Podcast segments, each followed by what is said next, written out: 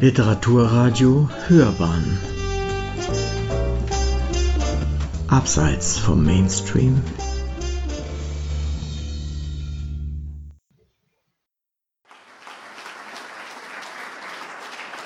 Vielen Dank und meine Damen und Herren, vielen Dank, dass Sie so zahlreich erschienen sind. Es ist mir eine Freude, hier den Vortrag vorzustellen, also Voltaire Stimme zu geben. Vous savez que ces deux nations sont en guerre pour quelques arpents de neige vers le Canada. Also Sie wissen, dass diese zwei Nationen, also England, Frankreich, äh, sich wegen einiger Hektar Schnee in Kanada äh, streiten, im Krieg sind. Mit diesen Worten erklärt Condits äh, Reisebegleiter Martin, allen anscheinend ein Socinianer, so der Erzähler, die Verrücktheit der Engländer und Franzosen. Und er ergänzt, qu'elle dépense pour cette guerre beaucoup plus que tout le Canada ne vaut, also dass sie mehr ausgeben, als Kanada überhaupt wert ist. Dies ist nicht die einzige Allusion zum Siebenjährigen Krieg, die sich in Voltaires Meisterwerk Candide oder der Optimismus aus dem Jahre 1759 findet. Sie ist einer von vielen Belegen, die zeigen, wie aufmerksam Voltaire zu diesem Zeitpunkt wohl der bekannteste Vertreter der französischen Aufklärung die Weltläufe verfolgte und kommentierte. Voltaire verkörpert als einer der ersten den für das 20. und 21. Jahrhundert so charakteristischen Typus des engagierten Intellektuellen, der kritisch das Zeitgeschehen beobachtet, kommentiert und leidenschaftlich für seine Anliegen eintritt. Und wie viele Intellektuelle des 20. Jahrhunderts und der Gegenwart, so suchte er auch die Nähe der Mächtigen und die Mächtigen suchten seine Nähe. Den Siebenjährigen Krieg hat Voltaire von Anfang an mit kritischen Bemerkungen begleitet und der Krieg nimmt in seinem Spätwerk als Referenz breiten Raum ein. In meinem Beitrag untersuche ich Voltaires Blick auf den Siebenjährigen Krieg, das heißt Kommentare, Erklärungen, Urteile in seinen verschiedenen Ausdrucksformen, wie sie sich finden in, sein, in Voltaires Werk. Erstens als Kommentar in seiner täglichen Korrespondenz, zweitens in der literarischen, drittens in der philosophischen und viertens in der historischen Analyse. Im Condit, im Dictionnaire philosophique und im Précis du siècle de Louis XV. Wie beurteilte er die epochalen Veränderungen in der europäischen Bündnispolitik, die dem Krieg vorausgingen? Erkannte er die globale Dimension des Krieges? Wie reagierte er auf Nachrichten vom Kriegsschauplatz? Welchen Ton schlug er gegenüber seinen Korrespondenzpartnern an? Dies nur eine Auswahl der Fragen, die sich stellen. Ich verzichte jetzt darauf, Voltaire äh, groß vorzustellen. Ich setze es einfach mal so ein bisschen äh, voraus, aber äh, darüber können wir auch im Arbeitskreis noch ein bisschen über seine Persönlichkeit, sein Werk äh, sprechen. Beginnen wir als, das ist auch mein größter Teil, Voltaire als Beobachter der Weltläufe. Also wir blicken in die Korrespondenz. Dieser herausziehende Welt, äh, Weltkonflikt, der ja sich sozusagen eskalierend in Schritten entwickelte, wurde von Voltaire schon früh zur Sprache gebracht in seiner Korrespondenz. Bereits im berühmten Brief vom 30. August 1755 an Rousseau anlässlich der Publikation seines Diskurses sur le fondement de l'inégalité parmi les hommes verwies Voltaire auf die Scharmützel in Kanada. Ich kann leider nicht mich nach Kanada einschiffen, schreibt er also an Rousseau, um mich dort den Wilden anzuschließen weil der Krieg in diese Länder dort getragen wurde und die Beispiele unserer Nationen die Wilden fast genauso bösartig wie uns gemacht haben, heißt es eben bei Voltaire gegenüber Rousseau. Und über dieser scharfen Ironie in der Bemerkung, die sich gegen Rousseaus Idee des Bon Sauvage richtet und auch Berichte äh, über die grausamen Kriegsrituale der äh, Indianer sollte man nicht vergessen, dass Voltaire hier schon hier die wesentlichen Aspekte des Konfliktes in Amerika erfasst hatte. Zum einen die Tatsache, dass die Indianer, die indigenen Akteure im Ring Frankreichs und Englands um die Weiten Amerikas, also richtig eigenständige Akteure waren. Und zum anderen, dass es ein Konflikt zwischen zwei europäischen, in Anführungszeichen zivilisierten Mächten ist, der außerhalb Europas ausgetragen wird. Voltaire schrieb dies zwei Monate vor der ersten richtigen Schlacht in Nordamerika, Braddocks Niederlage am Monongahela am 9. Juli 1755. Von nun an stellte der Konflikt ein immer wiederkehrendes Thema in Voltaires Briefen dar. Das Kräfteverhältnis in den ersten Kriegsjahren in Amerika wusste Voltaire gut einzuschätzen. Der Herzogin von Sachsen-Gotha schrieb er Anfang Februar 1756, die Engländer seien in Amerika in Bedrängnis und die Franzosen zur See. Seit dem Februar 1756 verband Voltaire seine Kommentare zur Tagespolitik mit der Kritik am philosophischen Optimismus der Besten aller Welten, die seit dem Erdbeben von Lissabon 1755 seine Schriften prägte und die im Candide noch einmal zugespitzt werden sollte. Seine Korrespondenz liest sich dabei wie Vorübungen zu seinem berühmtesten Werk. So bemerkt Voltaire gegenüber dem Freund Argental, das alles ist gut, erscheint mir recht lächerlich wenn das Böse zu Lande und zu Wasser herrscht. Und an einen anderen Partner geschrieben, Elie Bertrand, das Böse ist auf der Erde und es bedeutet, sich über mich lustig zu machen, zu behaupten, dass tausend Unglücke das Glück ergeben. Der Krieg um Kanada ist mit dem Tout est bien, alles ist gut, nicht vereinbar, geschweige denn mit der Vorstellung, die Menschen und Völker würden die Vernunft zur Grundlage ihrer Handlungen machen. An Thierot schreibt Voltaire, Ende Februar 1756. Das Gemälde der Dummheiten der menschlichen Rasse von Karl dem Großen bis heute beschäftigt mich. Ich weiß nicht, ob es in diesem Gemälde viel noch beschämendere Teile gibt als zwei aufgeklärte Nationen, die sich die Kehle abschneiden wegen einiger Morgen Schnee in Amerika. Also das ist ein Leitmotiv, was ja immer wieder auftaucht. Krieg für einige Morgen Schnee in Amerika. Quelques arpents de neige. Es verwundert daher nicht, dass auch der Kriegsausbruch im September 1756 in Europa zu scharfen Kommentaren herausfordert, die das Gute der Welt in Frage stellen. Alles ist gut, alles ist besser als jemals. Wolla zwei oder dreihunderttausend Tiere auf zwei Beinen, die losziehen und sich für fünf Sous am Tage die Kehlen durchschneiden. Die beste aller Welten ist furchtbar lächerlich. Man muss all dies mit den Augen des Stoikers sehen, heißt es in einem Brief vom 17. September an äh, einen gewissen F. Äh, Alamont. Voltaires Kommentar zum Einmarsch Friedrichs II. in Sachsen zeigt, dass er sehr genau die damit verbundenen machtpolitischen Dimensionen erkannte. Ihr Pariser solltet gehört haben, dass der Salomen des Nordens sich Leipzigs bemächtigt hat.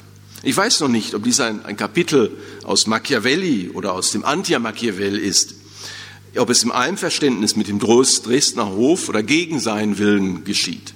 Ich spaziere durch Alleen mit selbst erfundenen Blumen und nehme wenig Anteil an den Angelegenheiten der Vandalen und Meißner. Also der Meißner, das sind natürlich die Sachsen. Dass sich Voltaire nicht um die Angelegenheiten der Vandalen und Meißner kümmerte, trifft jedoch so nicht zu. Wie wir schon gesehen haben in den ersten Zitaten, kam er seit 1755 immer wieder in seiner Korrespondenz auf die aktuellen politischen Ereignisse zu sprechen, sei es auch auf die Westminster-Konvention, sei es auf den noch unerklärten Krieg zwischen England und Frankreich oder sei es auf die französisch-österreichische Allianz. Auch im weiteren Verlauf des Krieges sollte Voltaire nicht der von den Ereignissen unberührte Einsiedler beziehungsweise das Murmeltier, so bezeichnet er sich selbst, in der Schweiz sein oder am Rande von Genf. Darüber hinaus versuchte sich Voltaire mehrfach als Diplomat, indem er sich sowohl der Regierung in Versailles als auch Friedrich dem Großen als Vermittler bzw. Briefkasten für Geheimverhandlungen anbot. Allerdings war das ohne Belang. Wie viele seiner Zeit, Zeitgenossen war Voltaire vom Renversement des Alliances überrascht. Es war für ihn auch nicht denkbar gewesen. An der Tragweite und den Konsequenzen dieser Neugestaltung des äh, internationalen Systems bestand für ihn kein Zweifel. Dieser Krieg wird nicht so bald enden. Hätte man je gedacht, dass Österreich, Frankreich und Russland gegen einen Fürsten des Reiches marschieren würden? Gott allein weiß, was geschehen wird. Der Graf d'Estrée und der Intendant der französischen Armee müssen bereits in Wien sein. Man sagt, dass der Herr de Broglie und der Herr de Valori, das sind die, Valori ist der Botschafter in Preußen gewesen und Broglie äh, in Dresden, nach Paris zurückgekehrt sind und dass man an ihrer Stelle 80.000 Botschafter schicken wird. Und es ist ein Streit in Kanada, der ganz Europa äh, erschüttert. Ach, die beste aller Welten ist auch die verrückteste schrieb er im November 1756 an die Herzogin von Sachsen-Gotha. Und im September 1759, nach der Publikation des Candide, schrieb Voltaire an seinen Verleger Kramer, wenn Candide in Sachsen gewesen ist, muss er mehr denn je an Dr. Pangloss System zweifeln. Alles, was man über dieses unglückliche Land erfährt, rührt zu Tränen.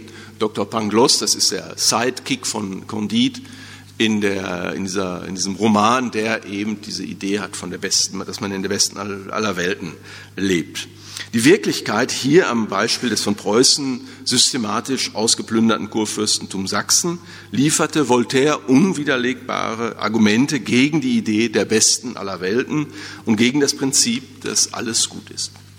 Diesen Blick für die Realität des Krieges verlor Voltaire während des gesamten Krieges nicht. Immer wieder finden sich in seiner Korrespondenz Bemerkungen äh, wie diese in einem Brief an die Herzogin von Sachsen-Gotha, deren Territorium unmittelbar vom Krieg und von seinen Begleiterscheinungen betroffen war.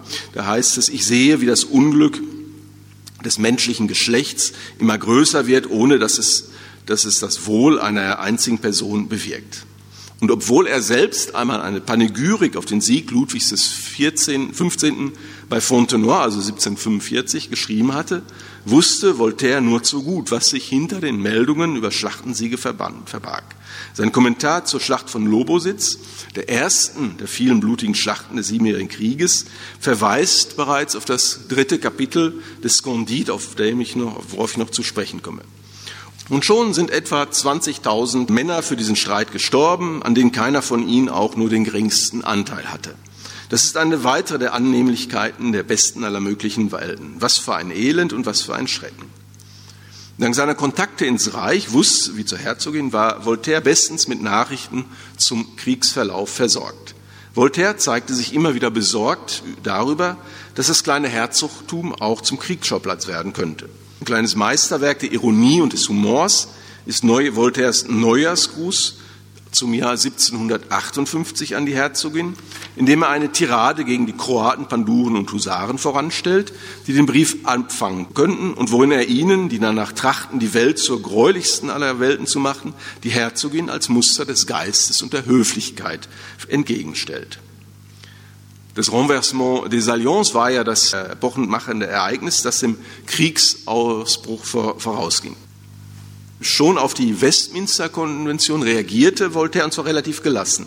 Der Preußenkönig schreibe Verse und unterzeichne Verträge. Und er könne dem Vertrag gut, durchaus Gutes abgewinnen, also Voltaire, denn so in einem Brief an die Herzogin von Sachsen-Gotha, damit werde verhindert, dass sich der Kolonialkonflikt auf Deutschland ausweite, was ja durchaus das Ziel der Briten war. Umso größer war auch die Überraschung bei Voltaire, als er vom Versailler Vertrag erfuhr. Gegenüber seinem Freund Tronchin bemerkte er, Karl V. hätte sich dies nicht vorstellen können. Dass die neue Allianz ein besonderes Ereignis ist, steht für den Historiker Voltaire außer Frage. An seinen ehemaligen Protektor und jetzigen Geschäftspartner, den dem Hof und insbesondere der Marquise de Pompadour nahestehenden Finanzier Joseph Paris Duvernay, schreibt er über die möglichen äh, Konsequenzen. Die Ereignisse der Gegenwart werden den Historikern wahrscheinlich reichlich Stoff liefern. Da hat er recht, also auch noch in unserer Gegenwart. Die Vereinigung der Häuser Frankreich und Österreich nach 250 Jahren Feindschaft, England, das glaubte, die Waage Europas in sechs Monaten zu halten, eine gewaltige Marine, die mit Schnelligkeit geschaffen wurde, die größte Entschlossenheit mit der größten Mäßigung entfaltet wurde, all das bildet ein prächtiges Bild. Die Ausländer sehen mit Bewunderung eine Kraft und einen Geist der Konsequenz im Ministerium, an die sie ihre Vorurteile nicht glauben lassen wollten. Es ist nicht sicher, ob Voltaire mit seinen lobenden Äußerungen über die Wirkung der französisch-österreichischen Allianz nicht auch über Paris Duvernay auf Madame de Pompadour und Ludwig XV. als Adressaten seines Kommentars zielte, in der Hoffnung, deren Gunst wieder zu erlangen und gegebenenfalls nach Paris zurückkehren zu können. Die der Allianz seitens Frankreichs zugrunde liegenden Ideen erfasste er recht präzise, nimmt man einen weiteren Brief hinzu, den er im Oktober an seinen Freund, vielleicht in Anführungszeichen, den Herzog von Richelieu richtete. England sollte seinen wichtigsten Partner auf dem Kontinent verlieren, was mit der Neutralisierung der österreichischen Niederlande einherging, dem klassischen Schlachtfeld zwischen den drei Mächten. Dadurch fehle den Engländern der klassische Brückenkopf nach Europa. Sie müssten während des Krieges auf die ostfriesischen Häfen zurückgreifen und stellten mit ihren Truppen keine Gefahr für das französische Territorium dar. Auch den Nebeneffekt der Allianz zwischen Versailles und Wien, die Kontrolle des umtriebigen Herzog äh, Königreiches Savoyen-Sardinien, entging Voltaire nicht.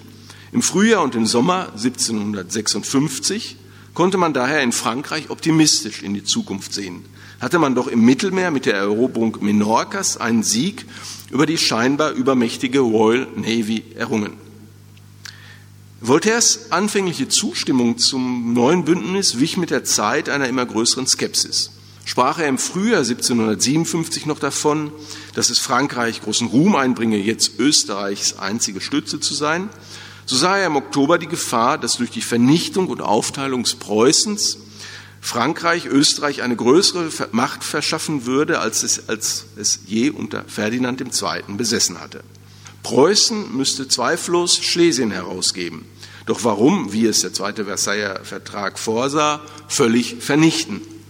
Dies zu verhindern sei die Aufgabe Ludwigs XIV., der damit ein wahrhaftiger Arbitre des Puissances sein würde, also ein Schiedsrichter der Mächte sein würde.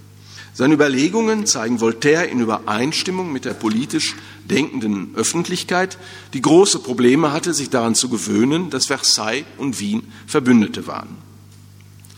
Wie die Mehrheit der Franzosen empfand Voltaire die Niederlage von Rosbach als eine Demütigung und sah darin völlig zu Recht einen Wendepunkt des Krieges, denn von einem schnellen Sieg über Friedrich dem Großen konnte nun nicht mehr die Rede sein.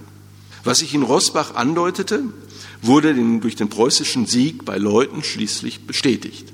Hoffnung auf einen schnellen Frieden gab es nicht mehr, zudem nun auch England die Konvention von Kloster Seven, Zeven auskündigte, was Voltaire zu der Bemerkung veranlasste, das Völkerrecht sei nur noch eine Chimäre und von nun an gelte das Recht des Stärkeren. Das System de l'Europe, so Voltaire, stehe vor einem fundamentalen Wandel. Verzweiflung über das zu erwartende Blutvergießen machte sich bei ihm schon im, Jahr, auch im Januar 1757 bereit. In Deutschland wird das Blut in noch größeren Strömen fließen und es sieht ganz danach aus, als würde sich ganz Europa noch vor dem Ende des Jahres im Krieg befinden. Fünf oder sechshundert Menschen werden davon profitieren. Der Rest wird leiden. Als einzigen Ausweg aus der verfahrenen Situation sah Voltaire nur den Abschluss eines neuen westfälischen Friedens. Gegenstand von Voltaires Briefen war natürlich immer wieder Friedrich der Große, mit dem er selbst bis 1760 in einem unregelmäßigen Kontakt stand. Die hatten sich ja gestritten und das war also die sozusagen Freundschaft war ein wenig zerbrochen und aus der Ferne verstanden sich dann relativ gut in den folgenden Jahrzehnten. Obwohl Voltaire noch immer dem Preußenkönig äh, grollte, wie gesagt, ist davon in der Korrespondenz in der, Kriegs, der Kriegsjahre, der ersten Kriegsjahre nicht viel zu spüren. Beide tauschten Freundlichkeiten aus, philosophierten über den Selbstmord, den Friedrich ja angeblich erwog und dem ihn Voltaire untersagte und kommentierten die Zeitläufe in Versen. Der Tod von Friedrichs Schwester Wilhelmine von Bayreuth, die als Briefgast bzw. als Briefträgerin fungierte, war eine Zäsur für beide. Die Kommunikation wurde nun unregelmäßiger und schwieriger, zahlreiche Briefe sind verloren. Der zwischen 1759 und 1760 von Voltaire unternommene Versuch, als Vermittler zwischen Friedrich und dem Außenminister, französischen Außenminister Choiseul zu fungieren, war von vornherein zum Scheitern verurteilt. Keine Seite war zu diesem Zeitpunkt, insbesondere nach Kunersdorf, äh, zu Kompromissen bereit. Und äh, Choiseul betrachtete diesen Dialog oder über Umwege nicht als offizielle Verhandlungen, sondern als Gespräch unter Freunden. Darüber hinaus war er weder bereit, noch von Ludwig XV. autorisiert, die österreichische Allianz zu riskieren. Auf Friedrich lehnte jeden Frieden ab, der ihm keinen Ruhm bringen würde war also die Korrespondenz zwischen Friedrich und Voltaire bis zum Verstummen von einem Ton gegenseitigen Respekts geprägt, so hielt Voltaire sich gegenüber anderen nicht mit harten Urteilen über den Preußen, über seinen Preußenkönig, über sein Verhalten zurück. Aber in Urteile, in die sich auch immer wieder Bewunderung und Erstaunen über seine Überlebenskünste mischte. Die konsequente Ausplünderung Sachsen durch Preußen veranlasste Voltaire zur Gleichsetzung Friedrichs mit dem Banditenhauptmann Mandrin, der wenige Jahre zuvor Savoyen und die Dauphiné mit einer ganzen Räuberarmee verheert hatte. Im selben Brief berichtete Voltaire, dass der Agnostiker Friedrich nicht davor zurückschreckte, sich der jubelnden Dresdner Bevölkerung mit zwei fetten, wie er schreibt, lutherischen Pastoren zu zeigen. Man hat den Eindruck, wenn man diese Stelle liest, dass Voltaire über diesen Zynismus des Preußenkönigs, der durchaus erfolgreich die latente konfessionelle Spannung im Reich zur Mobilisierung seiner Anhänger instrumentalisierte, widerwillig bewunderte. Friedrich, der Markgraf von Brandenburg, der, gegen den sich ganz Europa zusammengeschlossen hat, werde in seinem aussichtslosen Abwehrkampf gegen die größten Mächte Europas nur zweifelhaften Ruhm erlangen, urteilte Voltaire 1757 vor der Wende des Krieges durch Rossbach und Leuten. Nach Rossbach muss Voltaire zähneknirschend dem Markgrafen zu seinem Sieg gratulieren. Sein Ruhm jedoch schränkt er Voltaire schon im Dezember 1757 ein, Gründe auf Blut. Das preußische Durchhaltevermögen löste bei Voltaire immer wieder Verwunderung aus. Er erklärt dies nicht zu Unrecht mit der Qualität der Armee und der Solidität der Finanzen. Dennoch grenzte das preußische Überleben an ein Wunder angesichts der drückenden Überlebenheit seiner Gegner und der ebenbürtigen Kampfkraft. Metapher für diese militärische Wunder wird Rossbach. An Tronchin schreibt er im Sommer 1759 über Friedrichs Konfrontation mit der russischen Armee.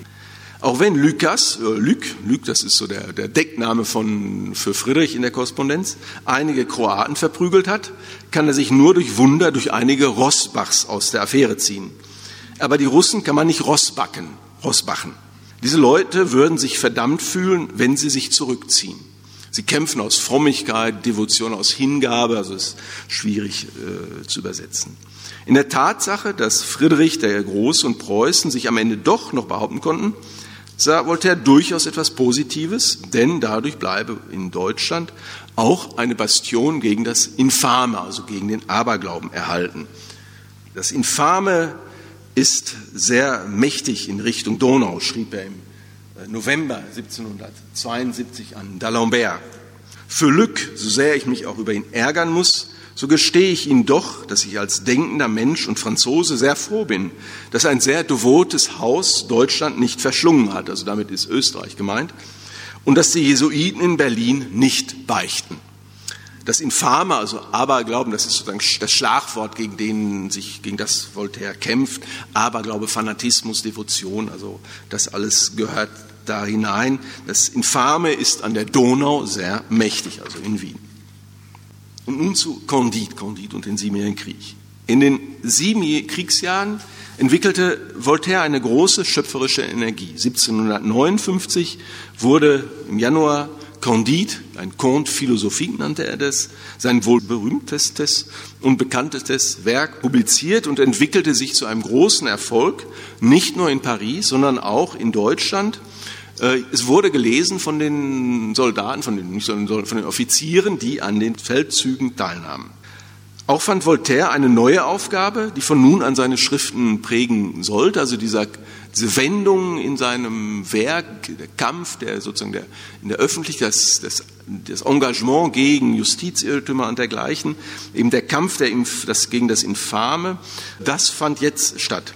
Wie ein roter Faden ziehen sich durch den Roman Anspielungen auf den Siebenjährigen Krieg. Ich habe ja zu einem Eingang schon gelesen, eins vorgelesen. Dies beginnt bereits mit dem Titel, also ich habe es leider nicht gefunden, keine, äh, die Ausgabe nicht gefunden.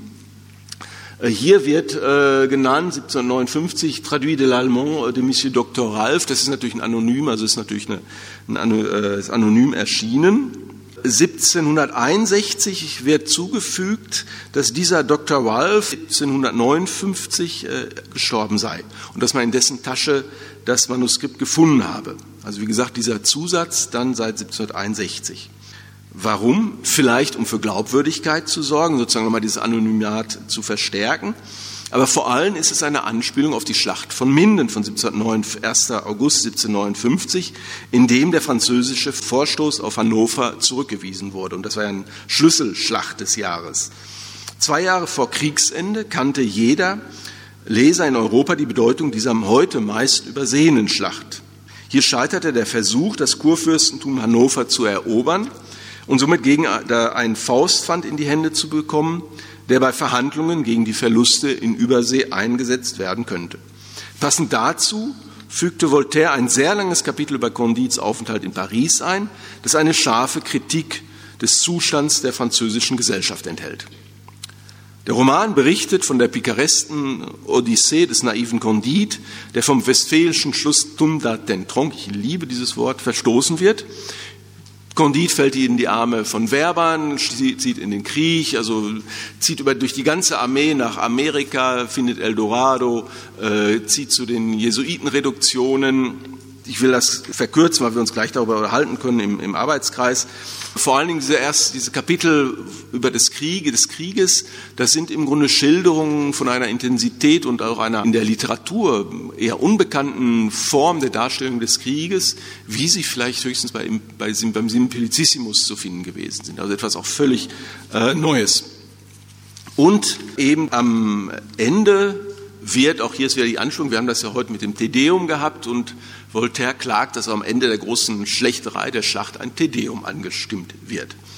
Aber nicht nur die, er nennt die Bulgaren und Awaren in seinem Buch, das sind natürlich die Preußen und Österreicher.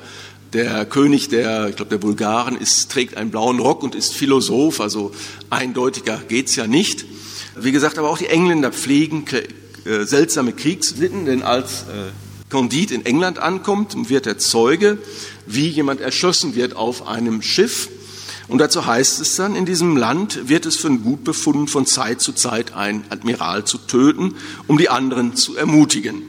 Äh, wie gesagt, äh, hier breche ich zu Condit ab. Wen es interessiert, da können wir in der Nachmittagsrunde ein bisschen näher reinschauen.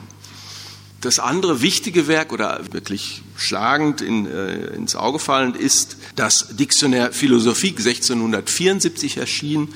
Dictionnaire Philosophique Portatif, sozusagen der Gegenentwurf zur Enzyklopädie, die ja in Folianten erschienen. Also das ist ein, ein Taschenbuch, das Sie, also ein, ein, ein taschenphilosophisches Wörterbuch in Taschenbuchform, äh, das Sie eben in Ihren Rock stecken können. Und hier gibt es einen sehr, sehr interessanten Artikel, Guerre, Krieg, in dem Voltaire auch nochmal Bilanz zieht über die Art und Weise, wie Krieg in Europa geführt wird. Auch hier kommen gleich schon wieder leitmotivisch zentrale Argumente an oder Bemerkungen an, eben, äh, dass die Feldherren und Soldaten Gott anrufen, dass ein Tedeum angestimmt wird nach dem Krieg, dass äh, Geistliche aller Konfessionen die Erfolge in langen Reden äh, preisen, in denen ein Kampf in der hessischen Wetterau, also ein, wer kennt, kennen Sie die Wetterau? Außerhalb Hessen ist es schon eher unbekannter. Die Wetterau, bis ich nach Hessen kam, kannte ich es auch nicht. Und in Frankreich kennt auch niemand die Wetterau. Also es wird hier extra gewählt, die Wetterau, um zu zeigen, äh, wie fremd im Grunde dieser Ort oder die Ereignisse den Menschen, die in der Kirche sind, äh, ist. Das Interessante an diesem Artikel ist, also er klagt also wirklich eine Art Pazifismus avant la lettre den Krieg an, aber andererseits sagt er, wir werden ihn wohl nicht loswerden, den Krieg. Voltaire weiß um die gewalttätige Natur des Menschen und ihm ist bewusst, dass es immer wieder Kriege geben wird. Sein unausgesprochener Appell zielt darauf ab, dass wenn der Krieg schon nicht abgeschafft werden kann, wenigstens doch so wenige wie möglich zu führen. Der Kampf gegen das Infame, das zur Grausamkeit des Krieges beiträgt, ist somit zugleich auch ein Kampf für eine friedlichere Welt. Voltaires philosophisch-pazifistischen Kommentar des Siebenjährigen Krieges muss durch seinen historisch-politischen Kommentar ergänzt werden. Als einer der führenden Historiker seiner Zeit, das bahnbrechende kann man sagen, Siècle Louis XIV, publizierte er 1751 den Essai sur le Meur, das ist im Grunde eine Weltgeschichte. 1756, also als einer der führenden Historiker seiner Zeit, besaß Voltaire nicht nur das nötige Urteilsvermögen, um die Ereignisse der Jahre 1755 bis 63 einzuschätzen. Er hatte darüber hinaus auch dank seiner Bekanntschaft mit den Angehörigen der Regierung und des diplomatischen Korps Kontakte mittelbar und unmittelbar zu Entscheidungsprozessen Beteiligten etwa zu äh, Marschall Richelieu, dem Eroberer von Menorca, Oberbefehlshaber einer französischen Armee in Deutschland, zum Abbé de Berny, der im Namen des Königs den ersten Versailler Vertrag aushandelte und 1757 erst Staatsminister und dann zum Staatssekretär für die auswärtigen Angelegenheiten ernannt wurde. Des Weiteren auch zu dessen Nachfolger äh, Graf von Stainville, also Herzog von Choiseul, und zu Choiseuls Nachfolger dem Herzog von Pralla. Mit Stainville-Choiseul, also mit dem ersten, stand Voltaire nur über Brief in Verbindung. Sie sind sich nie begegnet. Den späteren Herzog von Praslin und den Abbé Berny kannte er bereits seit den 1740er Jahren persönlich. Doch trotz dieser Kontakte und trotz der Tatsache, dass Voltaire, wie gehört haben, zeitweilig sozusagen als Diplomat, quasi Diplomat äh, fungierte, erhielt er keinen näheren Einblick in die Entscheidungsprozesse innerhalb der Regierung. Bereits fünf Jahre nach dem Krieg, Ende des Krieges, legte Voltaire im Rahmen des Précis de, du siècle de Louis XV eine Geschichte des Siebenjährigen Krieges vor. Also Précis du siècle, das heißt sozusagen Abriss des Jahrhunderts Ludwigs des 15. Ausgehend vom Erdbeben von Lissabon, das in der Rückschau als Menetekel den Siebenjährigen Krieg bereits ankündigt, stellt er die Einzigartigkeit des Krieges heraus.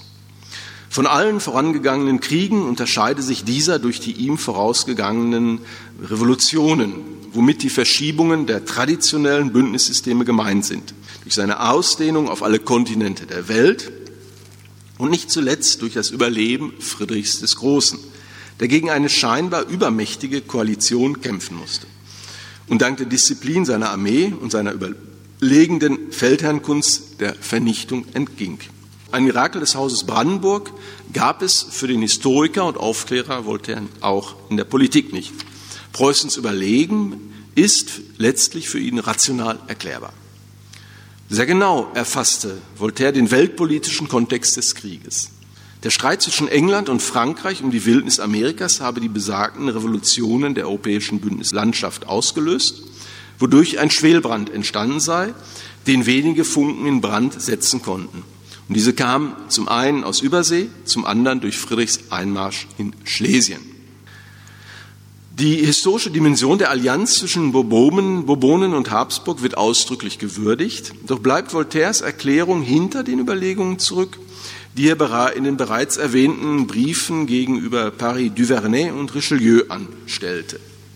Es überwiegt eine im Grunde ironisch-sarkastische äh, Pointe.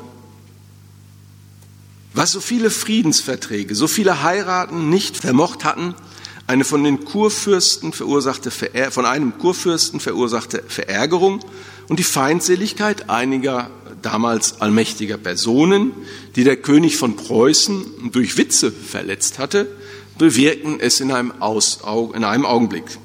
Diese Pointe versperrt letztlich den Blick auf die tatsächlichen Hintergründe des Renversement des Alliances, nämlich den Wunsch Ludwigs XV. und auch der Engländer, den Kolonialkonflikt nicht auf Europa übergreifen zu lassen. Die Provokationen Österreichs, dass er den Konflikt mit Preußen suchte, und die Unruhe Friedrichs führten in diesen furchtbaren Krieg, in dem nicht nur die sächsische Herrscherfamilie, sondern, wie Voltaire zu Recht erwähnt, auch Millionen anderer Familien schlimmstes Leid erdulden mussten. Den eigentlichen Kriegsverlauf in Europa verdichtet Voltaire auf wenige Absätze in konsequenter Umsetzung seiner Maxime als Historiker, sich nicht in endlosen Schlachtbeschreibungen zu verlieren. Niemals seien so viele und so folgenlose Schlachten geschlagen, so viel Blut nutzlos vergossen worden. Deutschland sei der Hauptkriegsschauplatz gewesen und Frankreich sei zwar vom Krieg und dessen Schrecken verschont geblieben, doch habe es viel Geld verloren. Dem unentschiedenen Ringen in Europa stellt er die großen Veränderungen in den Kolonien entgegen. Hier konnte der Ausfall von 1200 Mann nicht ohne weiteres ausgeglichen werden und in einer einzigen Schlacht auf den Abrahamsfeldern vor Quebec habe man 1500 Meilen Territorium, davon zwei Drittel Eiswüste, verloren. Übergeht Voltaire den Inhalt des Friedens von Hubertusburg und die Bestätigung des Status quo von Europa von 1748 weitgehend, so beschäftigt er sich umso eingehender mit der eigentlichen Niederlage Frankreichs, dem Verlust des Kolonialreiches. England habe eine nie zuvor gekannte Vormacht zu See errungen, ganz Nordamerika sei, unter seiner Herrschaft vereinigt, was Voltaire als keinen allzu großen Verlust ansieht, die Franzosen aus Indien vertrieben, bis auf Gorée die französischen Besitzungen in Afrika übernommen. Und sie dominieren den Handel in der Karibik, wo Frankreich bekanntlich die Zuckerinseln Martinique, Guadeloupe und San Domingo behalten konnte.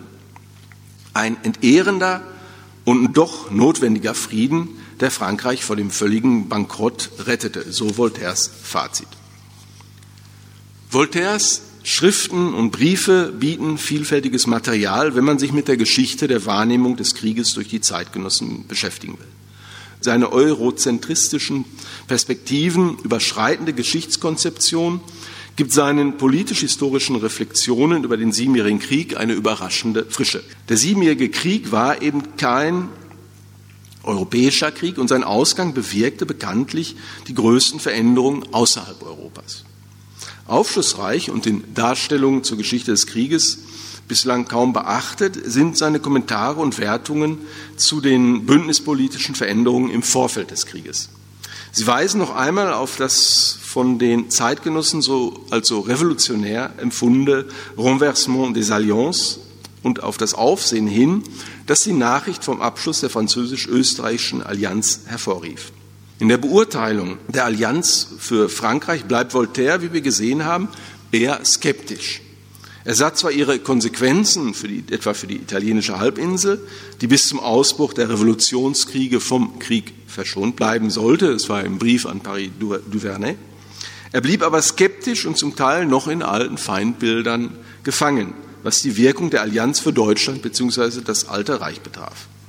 Hier befürchtete er eine österreichische Vorherrschaft nach dem Vorbild Ferdinands II. während des Dreißigjährigen Krieges und warnte daher vor einer vollständigen Zerschlagung der preußischen Macht. Wie für die französische Diplomatie der Epoche auch, bildete für Voltaire der westfälische Frieden die Grundlage jeder Reflexion über die politische Ordnung Deutschlands. Daher wird er mit der Wiederherstellung des Status quo im Reich auf der Grundlage des Westfälischen Friedens einverstanden sein. Das ist der Artikel 19 des Hubertusburger Friedens. Auch wenn es von ihm keine diesbezüglichen Äußerungen über die politischen Konsequenzen des, dieses des Hubertusburger Friedens gibt. Voltaires Rekonstruktion der Genese der französisch-österreichischen Allianz verweist auch auf die Grenzen seiner Kenntnisse. Verantwortlich dafür zeichnet bei ihm allein der Abbé Berny, der das System Richelieus einreißt und ein neues, größeres an dessen Stelle setzt. Ludwig XV., neben Kaunitz der eigentliche Drahtzieher beim Zustandekommen des Bündnisses, findet keine Erwähnung, was ihm jedoch, also was Voltaire jedoch nicht zum Vorwurf gemacht werden kann. Denn schließlich hat man auch in der neueren historischen Forschung lange Zeit kaum auf den Beitrag des Königs beim Zustandekommen des Versailler Vertrages verwiesen, beziehungsweise überhaupt das überhaupt erst gesehen. Aber auch Voltaires zahlreiche von den Umständen und Ursachen des Siebenjährigen Krieges abstrahierende Bemerkungen über den Krieg allgemein haben nichts von ihrer Aktualität verloren, wie man leider muss man da hinzufügen. Voltaire weiß um die Neigung des Menschen zu Gewalt und Krieg und er hörte nicht auf, äh, auf die Wirklichkeit des Krieges hinzuweisen, auf Tod und Elend. Darüber darf auch nicht der zivilisierte, von den aufgeklärt kosmopolitischen Idealen der Epoche geprägte, vergleichsweise ritterliche Umgang zwischen deutschen und französischen Offizierskorps und Kommandeuren während des Krieges hinwegtauschen. In der Schlacht verschwanden die Standesgrenzen, Musketen und Kanonenkugeln, Bajonette und Säbel scheren sich nicht um Adelspatente. Dass im Zeitalter der Aufklärung Sukzessionsstreitigkeiten Kriege auslösten, zählte Voltaire zu den schlimmsten Dummheiten des Menschengeschlechts.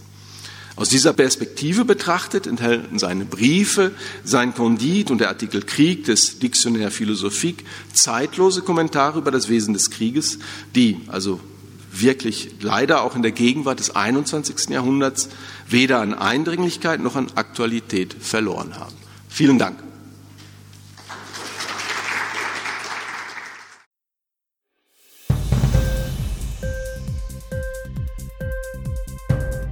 Die Sendung gefallen? Literatur pur, ja, das sind wir. Natürlich auch als Podcast. Hier kannst du unsere Podcasts hören. Anchor, Spotify, Apple Podcasts, iTunes, Google Podcasts, radio.de und viele andere mehr.